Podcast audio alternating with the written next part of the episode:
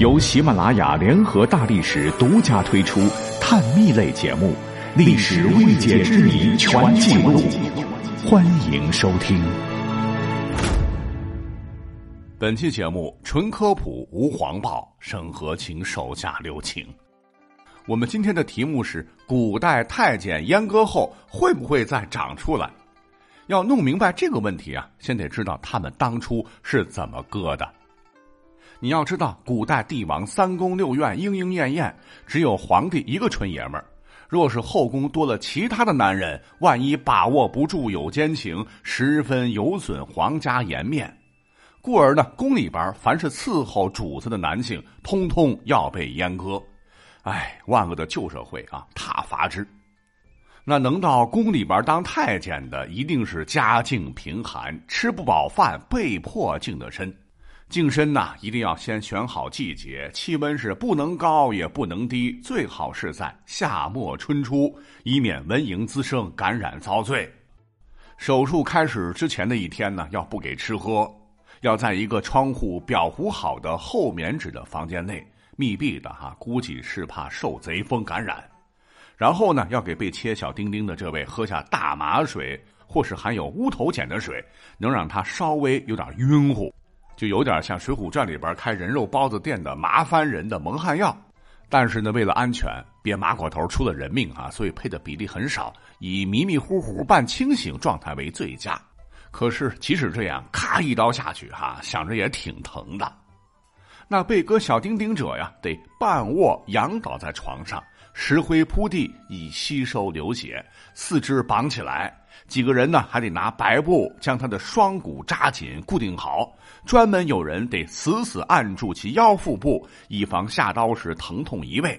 另外呢，还会有人用热胡椒汤清洗将要阉割的部位，就类似于酒精消毒吧。而阉割之人，我们就称作阉匠吧。那切割用的刀呢，乃是一种特制的呈镰刀状的利刃，那刀身弯曲如半月，磨的是锃光瓦亮。这个材质啊，你也不是一般的铁，容易生锈会感染呐，乃是金与铜的合金，炉火淬炼锻造而成。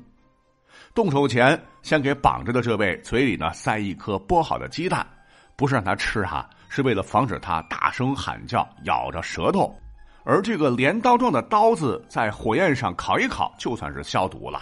紧接着，这个师傅会以迅雷不及掩耳之势，电光火石间，歘，直接一刀。一嘟噜全都割掉了，熟练的师傅据说一秒钟就能麻溜齐全，以减轻痛苦。割掉之后，要最快的速度插上一根大麦秆把这个猪窟胆劈开，呈蝴蝶状的敷在窗口上，以免堵住不能小便。然后呢，再用冷水浸湿的纸张将伤口覆盖包扎。我说的挺简单的，其实蛮复杂。可是即使如此啊，因为这个部位啊比较敏感，神经聚集。被切割者呢，还会猛的一下疼的是难以忍受。据清末有亲历者回忆，就像钳子使劲夹了一样的钻心的疼，只能身体扭曲着以减少痛苦。但是呢，越扭曲越疼，而且每次换药都会哀嚎不断。那等到手术一切妥当，需四五日不得饮食，半月之内更不得见风。那个时候没有抗生素啊，尽可能的不要使伤口感染，怕有性命之虞。那休养的中间呢，还要被要求得不停的抻腿。为什么抻腿呢？疼嘛。所以呢，担心老蜷着会导致腰啊佝偻，一辈子抻不直。可是呢，每抻一次腿，必然会痛得浑身颤抖。可是没办法，你就得忍着，直到伤筋动骨百日之后，如书中所记载。月余结痂收口，竟成一孔，卵翼缩至细小为止。说实话啊，这个技术是听起来简单，做起来难啊，要求非常高。若是烟将搁浅了，这叫留有余事。事呃，就是你像这个手术叫去世的意思嘛。宫里边呢，管搁浅了叫刷茬，因为这个软骨会凸出来哈，跟个橛子似的。那这种情况就惨了，还得再割一刀，痛苦的经历再来一回，直到割干净为止。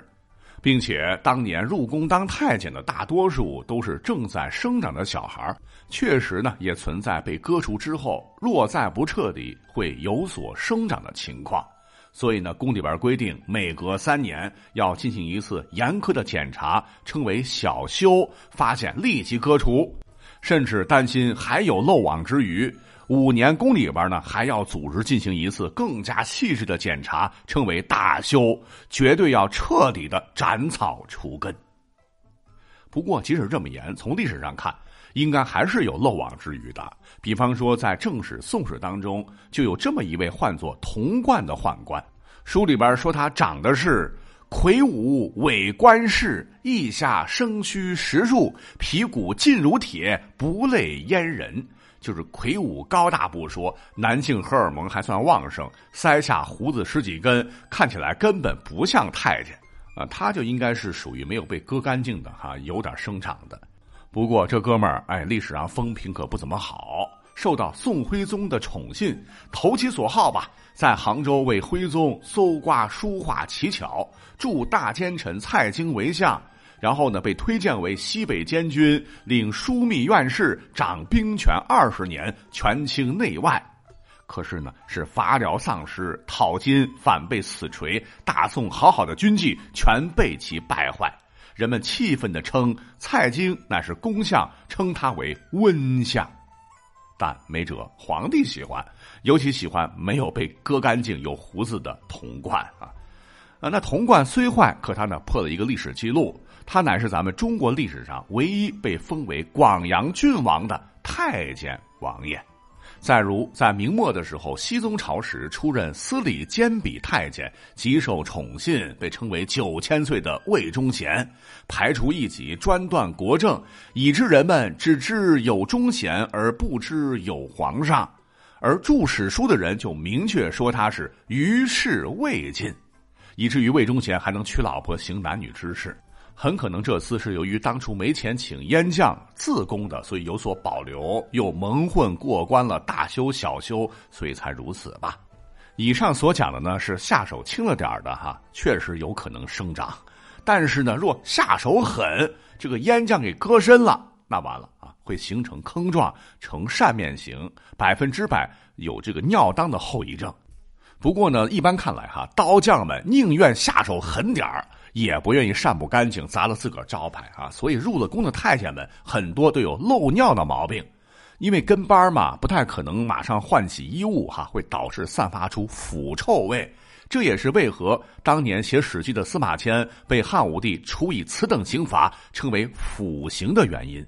那民间也称呼太监为臭太监，也是这个原因。